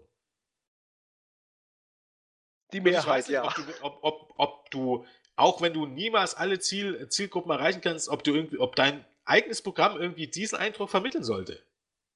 Wenn es irgendwie auf einen deiner größten TV-Sender wirft. Ob in Tatort jetzt, ne, Tatort ist ja ein gutes Beispiel. Naja, Tatort ist vielleicht ein bisschen übertrieben, weil es ist jetzt nicht CBS oder so, auf was man läuft. Das ist ein großer Sender. Ja, Pro7, oder- Pro7 beispielsweise. Ob Pro7 20.05 Uhr, ja, okay, das ist wie ein schlechtes Beispiel, wenn ich so überlege, was alles auf Pro7 läuft. Eben, Obacht, Obacht. Ja, weißt du hier, ähm, Gott, wie ist denn diese großartige Serie, wo es jetzt kürzlich die Neuauflage gab? Äh, das große Prominenten äh, Ringelpizza und Anfassen, nee, ähm, Völkerball. Ja, ja, ja, ich weiß. Okay. Habe ich aber nie da, gesehen. Da muss, man- da muss man ganz ehrlich sagen, ich nehme alles zurück und behaupte das Gegenteil, das war im Grunde genau dasselbe. Wenn du das einschaltest und denkst, es ist einfach nur peinlicher Scheißdreck und sofort wieder aufmachst, okay, gibt's also auf ProSieben auch. Ich nehme alles zurück und behaupte das Gegenteil. Wunderbar. Ja. Gut. Jens, noch mehr zum House of Horrors Match oder haben wir es gebührend abgefeiert? Ja, gebührend abgefeiert, genau. Alles klar. Gut, die Crowd war danach dann auch wirklich definitiv durch. Also, was heißt danach? Wir hatten ja noch äh, zwischen den beiden Parts des House of Horror Matches noch ein weiteres Match, wobei ich es geil finde, auch Bray Wyatt, selbst mit der Limo, das ist ja unmöglich zu schaffen, aber Gott, was soll's. Wir haben schon lange genug über diesen Mist uns unterhalten. Zumindest bevor Wyatt ähm, die, das House of Horror verließ und in der Arena ankam, gab es noch ein weiteres Match. Die armen Teilnehmer dieser Partie hießen Seth, Seth, Rollins und Samoa Joe. Ja, im Vorfeld ging es so ein bisschen auseinander. Viele sagten, bei den beiden kann, darf, muss sogar von einem richtigen Showstealer ausgegangen werden. Andere sagten, naja, gerade weil man das erwartet, kann es nur in die Grütze gehen bei dem, was WWE bookt. Es war für mich so, so ein Mittelding, will ich mal sagen. Das Match war wie erwartet gut, aber für mich gerade mal so, denn bevor es dann wirklich an Fahrt aufnahm, dümpelte, dümpelte es über weite Strecken vor sich hin, was vielleicht nicht in erster Linie an den Workern lag, sondern tatsächlich auch daran, Jens hat schon gesagt, äh, an der Crowd. Denn eine Wrestling-Show und eigentlich sogar jedes Wrestling-Match lebt ein Stück weit auch von der Crowd. Wenn da ein perfektes Match geliefert wird und die Crowd nicht mit drin ist, hat das Ganze einen fahlen Beigeschmack. So war es hier meines Erachtens auch. Die beiden standen zunächst auf verlorenem Posten und mussten nicht nur sich um ihr Match sorgen, sondern auch gegen eine tote Halle sozusagen antreten. Sie haben das Beste draus gemacht. Äh, Rollins hat mit zwei Suicide Dives eröffnet. Joe hat sich nicht lumpen lassen, hat auch einen Suicide Dive gezeigt. Immer wieder beeindruckend, wenn dieser massige Kerl seine Agilität dann präsentiert. Danach war es in Ordnung. Äh, Melzer hat es sehr gelobt. Ich bin da immer so ein bisschen zwiegespalten, äh, wenngleich das Selling klasse war. Rollins hat seine Knieverletzung gesellt und das hat er auch sehr, sehr gut gemacht. Mich nervt es immer so ein bisschen. Auch bei Macho Man damals hat es mich immer genervt, wenn er gegen den Warrior oder wen auch immer seine Knieverletzung gesellt hat, weil da denkt der gesunde Menschenverstand für mich, ja, dann kannst du eben nicht antreten, dann bist du eben nicht fähig. Bei UFC wirst du da aus dem Ring genommen oder beim Boxen, wenn dein Knie kaputt ist. Aber na gut, hier ist alles anders und kann man ja auch machen. Ich finde es immer nur ein bisschen blöd. Ähm, nicht besser wurde es dann, zumindest crowdtechnisch, als dann relativ viele Submissions kamen. Insbesondere wird ja äh, Joe immer so als der König der Submission-Moves dargestellt. Hat die Halle nicht wirklich mitgenommen. Gegen Ende wurde es dann aber besser. intensiver. Wir haben den Frog Splash gesehen, wir haben den Sleeper von Joe gesehen, wir haben äh, diverse äh, technische Finessen auch gesehen. Und das Ende war interessant. Äh, Rollins hat den Sleeper von Joe gekontert und ihn danach sofort eingerollt. Warum der Referee hier bis drei gezählt hat, werde ich nicht verstehen. Achtet mal auf die Zeitlupe. Joe hatte sowas von eindeutig schon vor dem ersten Count zumindest eine Schulter oben. Das liegt wohl auch in dem Move selbst begründet. Fand ich völlig bescheuert. Aber na gut, ist eben wie es ist. Ordentliches Match. Wie, wie viele Matches, bis auf das House of Horror Match hier im Bereich zwischen 3 und 3,5 Sterne. Also zog sich durch die ganze Show für mich. Äh, sie hatten es eben schwer. Rollins als Sieger ist okay meines Erachtens. Die Frage ist nur, was es letzten Endes bedeutet. In einer Show, in der Siege und Niederlagen gar nichts bedeuten, kann man sich schon fragen, ob das überhaupt was ist oder ob es einfach ein Match ist, das nach vier, fünf Wochen sowieso keinen mehr interessiert. Jens. Naja, es ist, wird wohl zwangsläufig leider um Letzteres sein. Ne? Es war ein, ein gutes Match. Ähm, auch hier finde ich, wäre noch ein bisschen ähnlich wie bei Neville gegen ähm, Austin Aries oder beispielsweise auch bei WrestleMania ähm, oder WrestleMania Wochenende Nakamura gegen Bobby Roode, finde ich einfach, das habe ich immer den Eindruck, dass, dass hier Luft nach oben ist. Ja. Sei es jetzt, ähm, aber nicht auch nur nicht von den Fans, sondern ich glaube auch generell, was die Zeit angeht, was, was die Dramatik angeht oder so. Ich glaube, das können die beiden durchaus noch besser. Das war im Grunde ein guter oder ein sehr guter Raw Main Event, aber nichts, wo man sagen müsste, das ist ein Match, wo man sich noch in einem Jahr dran, dran ähm, erinnert. Und zumindest hier hätte ich eigentlich schon mal wirklich ein Match, zumindest eines der besten Matches, äh, ja, in den letzten zwei, drei Monaten erwartet. Und irgendwie war es das für mich dann doch irgendwie nicht unbedingt. Ähm, nee, war es auch nicht. aber genau das Match war gut. Und wie gesagt, Sieg und Niederlage werden nicht allzu viel bedeuten. Also, ne, wenn es jetzt nicht tatsächlich so wäre, dass irgendjemanden ähm, also auf gut Deutsch, man müsste davon ausgehen, dass der Joe morgen im Titelrennen oder heute im Titelrennen steht, wenn nicht der Titel gerade außer Reichweite wäre. Äh, von daher muss man sehen, was es ist. Ein gutes Match, ein kurzweiliges Match. Äh, weiß nicht, ob das schon die Ende der Fehde ist. Ich, ich kann, kann durchaus vorstellen, dass jetzt nochmal bei einer Weekly irgendwie ein großes Match kommt. Ähm, gerade heute vielleicht sogar schon, wer weiß das schon so genau. Ähm, ja, ne? und dann im Grunde spiegelt auch so ein bisschen die Show wieder. Ja, hast du schön gesagt. Kann man, glaube ich, so auf den Punkt bringen passte irgendwie, aber so das richtige Klickmoment hatte ich zumindest bei dem Match auch nicht. Und du hast es richtig gesagt, man weiß, dass die beiden es besser können. Ist so. Und nicht nur was das Publikum und die Reaktion angeht, sondern auch was Matchzeit und Art und Weise der Matchführung angeht.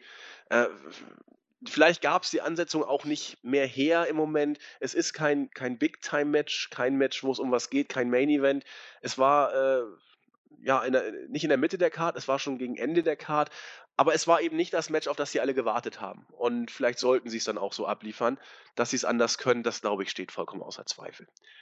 Okay, kommen wir zum Main Event, nachdem wir die zweite Hälfte des Horror-Matches bereits besprochen haben. Roman Reigns gegen Braun Strowman. Strowman kam als erster. Reaktion, naja, nicht wirklich Heel, nicht wirklich Face. Sie waren eben so, ja, wie soll ich sagen, er kam in die Halle und man hat es registriert. Reaktionen waren da, aber nicht in irgendeine Weise oder in irgendeine Richtung berauschend. Äh, Reigns wurde wie immer laut ausgebuht, als er kam, und es wird sich auch nicht mehr ändern. Und wir haben das ja auch schon oft genug angesprochen. Je mehr ihr boot, liebe Leute, desto mehr wird sich WWE darin bestärkt fühlen, dass Reigns ein interessanter Charakter ist. Wenn man Reigns nicht will, gibt es nur zwei Möglichkeiten. Empf na, drei. Entweder ihr guckt nicht Raw oder ihr äh, kauft kein Merchandise oder wenn ihr in die Halle kommt und ihr trotzdem hingefahren seid, haltet einfach die Klappe. Denn keine Reaktion ist immer schlimmer als Buhrufe für ein Face. Denn immerhin kann man sagen, er polarisiert ja. Und das tut die WWE auch. Die Reaktionen waren auch diesmal wieder da. Buhrufe eben. Und naja, er, es war so klar, Reigns kam verletzt an den Ring. Seine Schulter wurde mit einem Verband geschützt und damit war für mich eigentlich schon klar, Strowman wird dieses Match definitiv gewinnen, denn Reigns ist ja gehandicapt. Gut, ähm, das Match ging eigentlich so los, wie ich es erwartet habe. Ich habe ein bisschen höhere Erwartungen an das Match gehabt, weil ich dachte, na, die beiden, das erste Match von den beiden fand ich auch gar nicht so verkehrt. Ich glaube, wo war es denn? Bei Fastlane meine ich, dass die schon mal ein Match hatten, äh, wo Melzer sogar vier Sterne rausgehauen hat. Ich fand dieses Match auch flott von Beginn, recht kurzweilig. Die beiden haben relativ schnell mit viel Impact äh, sich behagt und geworkt. Ähm, Strowman hat dann einen Chokeslam außerhalb des Rings aufs Kommentatorenpult gesetzt, das nicht kaputt gegangen ist. Aua, habe ich gedacht, besser wäre es, wenn es denn nachgegeben hätte, aber es blieb heil. Also war es ein Slam fast on the concrete. Ähm, viel Action zu Beginn. Irgendwann kam dann eine Haltegriffsphase äh, gegen Reigns, wo die Verletzung auch immer von Strowman bearbeitet wurde. Der erste Spear kam, Strowman konnte auskicken. Das war so ein kleiner Aha-Moment, wobei überraschend, wirklich überraschend war er vielleicht nicht, so wie man Strowman darstellt. Zwei Superman-Punches danach von äh, Reigns. Der Spear-Ansatz kam. Äh, Strowman konnte das Ganze kontern und in einen Triangle-Choke-Aufgabegriff äh, setzen und auch den Power Slam ansetzen gegen Reigns, aber da konnte Reigns dann seinerseits auskicken. Halle war in diesem Zeitpunkt wieder voll drin. Überhaupt seit dem Main Event war wieder Stimmung in der Bude, kann man sagen. Ähm, noch ein bisschen ging es hin und her. Dann kam der zweite Power Slam und Reigns hat das Match clean gewonnen. Es gab Thank You, Strowman Chance. Interessant, wenn man bedenkt, welchen Schicksalsschlag Reigns ja unter der Woche ähm, erlitten hat und zu verarbeiten hatte. Auch das hat die Crowd nicht davon abgehalten, ihn weiterhin auszubuhen. Strowman hat dann seine Rolle als Heel alle Ehre gemacht und mit der Stahltreppe Reigns ordentlich bearbeitet. Es gab tatsächlich, hätte ich nicht gedacht, einen ausgeholten Wurf oder Schlag von der Stahltreppe auf die Brust von Reigns. Danach floss auch ein bisschen Blut. Äh, ja, so muss man sich das vorstellen. Wie erwartet hier. Match fand ich überraschend gut. Und damit war der Pay-Per-View vorbei und nun kann Strowman Lesnar wohl zum Fraß vorgeworfen werden. Ja, wobei das Match dann vielleicht auch spannend wird. Man weiß es nicht so genau. Also, ähm, ich kann mir nicht vorstellen, dass man ihn wirklich zum Fraß vorwerfen wird. Ähm, auf der anderen Seite muss man ganz ehrlich sagen, eigentlich ist das Match, was da mal, was du da mit Big Show hattest, ne, mit diesen zusammengekrachten Prinz, eigentlich hast du das verschwendet. Eigentlich hättest du so sowas gegen Lesnar bringen müssen, oder? Wäre es nicht viel logischer ja, gewesen? Eigentlich hast eigentlich du hätte recht. Ja. Big Show squashen, äh, squashen müssen und dieses, diesen Big Spot, dass irgendwas zu Bruch geht und beide, dass es im No Contest endet, hättest du eigentlich im Titelmatch bringen müssen. Hätte wesentlich mehr Sinn gemacht, weil Big Show, hallo? Naja, egal. Ähm, ja, Match war okay. Ich fand ähm, ihr letztes Match ähm, aber tatsächlich ein bisschen besser irgendwie. Ähm, aber ansonsten, trotzdem, Match war okay, war ein ordentlicher Main Event. Ähm, Fans waren dann wieder ein bisschen aufgewacht nach dem ähm, Sieg von Alexa Bliss zum ersten Mal wieder richtig da. Äh, ja, man hat, wie gesagt, weiter versucht, Strowman stark aussehen zu lassen. Nach dem Match gab es ja noch ein kleines Engel Backstage, als äh, Roman Reigns in. Reigns sah auch richtig scheiße aus, muss man ganz ehrlich sagen. Also so äh, angeschlagen in dem Sinne auch gerade nach ja. dem Match. Ähm, sei es, ob das jetzt alles nur körperlich war oder auch ein bisschen was mit ähm, dem Tod seines Bruders zu tun hat. Ähm, ja, ähm, ja, wie gesagt, nach dem Match äh, gibt es auch ein Video davon, saß Roman Reigns halt Backstage ähm, hinten beim Krankenwagen drauf und äh, dann dachte schon wieder, es wird doch nicht so kommen und das Ding wieder umkippen oder so, aber nee, der kam dann angerannt, man hat ihn gehört und Roman Reigns ist aus dem Weg gegangen und Strowman ist halt gegen die Krankenhaus, äh, Krankenwagentür äh, gerasselt in dem Sinne. Da gab es noch einen Brawl, der, den diesmal in dem Sinne Reigns für sich entscheiden konnte. Äh, ja, ne, ist ein bisschen, ich denke, wird man heute bei, sicherlich nochmal bei ähm, bei Raw bringen, weil ansonsten wäre es ja irgendwie ein bisschen verschwendet. Weil auf gut Deutsch hätte ja sonst niemand gesehen. Richtig, hast recht. Also Aber ich glaube, die, die, die, die Krankenwagentür, um das mal zu, nochmal zu äh, spezifizieren, hat er praktisch aus den Angeln gerissen, indem er dagegen gekracht ist. Oha, oha. Aber Strowman hat so ein bisschen was, du hast ja auch, glaube ich, Resident Evil den ersten Teil gespielt. 96 kam der, glaube ich, raus, oder 97, keine Ahnung, 96 meine ich dieser Tyrant war ja da der Endgegner. Der ist genau, mhm. so ist Strowman auch. Er taucht immer irgendwie auf mit viel Gebrülle und da muss man schnell weglaufen. Also irgendwie wird Strowman wie der Tyrant gebuckt. Oder im dritten Teil hier, Nemesis. Stimmt, ja. Stars. der hat immer kam und du konntest eigentlich immer nur wegrennen. Stimmt, richtig. Ja, da hat was. Also Strowman, äh, dieser Pay-Per-View hat diverse Resident Evil-Bezüge. Ich bin begeistert. Ja, aber ansonsten, glaube ich, sind wir auch durch. Also ich fand, du hast ja schon gesagt, man kann allein schon wegen des House of Horror Matches nicht von einer guten oder sehr guten Show sprechen. Ja, nicht von sehr gut. Die Show war Und von einer okay. guten Show spreche ich nämlich gleichwohl, in der Tat. Ja, die war nicht schlecht. Äh, nicht, schlecht, nicht schlecht heißt ja noch nicht gut. Nee, ich fand sie aber sogar gut. Sieben Punkte habe ich gegeben. Also das, das Wrestling war wirklich, also äh, es gibt gute Matches und gute Matches. Ich weiß nicht, wie ich es am besten sagen soll. Äh, das das Jericho-Match zum Beispiel. Das war bei WrestleMania auch nicht schlecht, aber ich fand es ziemlich langweilig. Hier war es auch nicht schlecht, aber ich fand es persönlich besser. Das sind natürlich auch Nuancen und persönliche Eindrücke, die da eine Rolle spielen. Aber die Show floss gut vor sich hin. Also äh, zweieinhalb Stunden oder zwei, drei Viertelstunden waren vorbei und ich dachte, ui, das ging aber jetzt relativ flott. Also ich habe deutlich schwächere Pay-per-Views in den letzten Monaten gesehen. Und für mich war das eigentlich mal wieder einer, wo ich sagte, jopp, ich wollte eine Wrestling-Show sehen, ich habe eine gesehen und ein schlechtes House of Horror-Match. Äh, könnte schlimmer sein. Ich weiß, es ist kein Vergleich zu anderen Shows, aber sieben Punkte sind ja auch nur sieben Punkte und nicht achteinhalb. Also alles in allem war ich entertained, sports entertained sozusagen. Ja, naja, ja. Naja. Kann man so stehen lassen. Kann man so stehen lassen. Ja, Gut. Ich, ich bin der Meinung, dass die allermeisten WWE Pay-Per-Views eigentlich genau auf demselben Niveau sind. Ja. Also immer ein bisschen, bisschen ab, bisschen hoch. Ich meine, es ist ein bisschen Geschmackssache, was man so besser oder schlechter nimmt, aber ich. Genau. Mir fällt kaum ein Pay-Per-View ein, der deutlich schlechter ist, aber auch, auch kaum ein Pay-Per-View, der deutlich besser ist. Man hat sich auf ein, auf ein solide, klingt immer ein bisschen so negativ, aber auf ein gutes Niveau eingependelt. Ähm, Immer ein bisschen weg von herausragend, aber eigentlich auch immer weg von schlecht. Genau, so fast diese Show hier auch. Damit sind wir durch, Jens, wa? Jo, sieht's aus. Bringen wir es also zu Ende. Äh, ja, wir haben ja das Fazit schon genannt. Und da bleibt uns eigentlich gar nicht mehr viel übrig, als euch eine schöne relativ kurze Woche zu wünschen. Wenn ihr nicht Urlaub habt, wünschen wir euch, dass ihr die letzten vier Tage der Woche entspannt übersteht. Ist ja noch ein bisschen Zeit heute. Ich weiß gar nicht, was heute im Fernsehen kommt. Ist ja auch wurscht. Geht ein trinken, wenn ihr nicht noch von gestern besoffen seid oder was ich, chillt mit eurer Freundin, eurem Freund oder mit Kumpels, was auch immer euch so einfällt.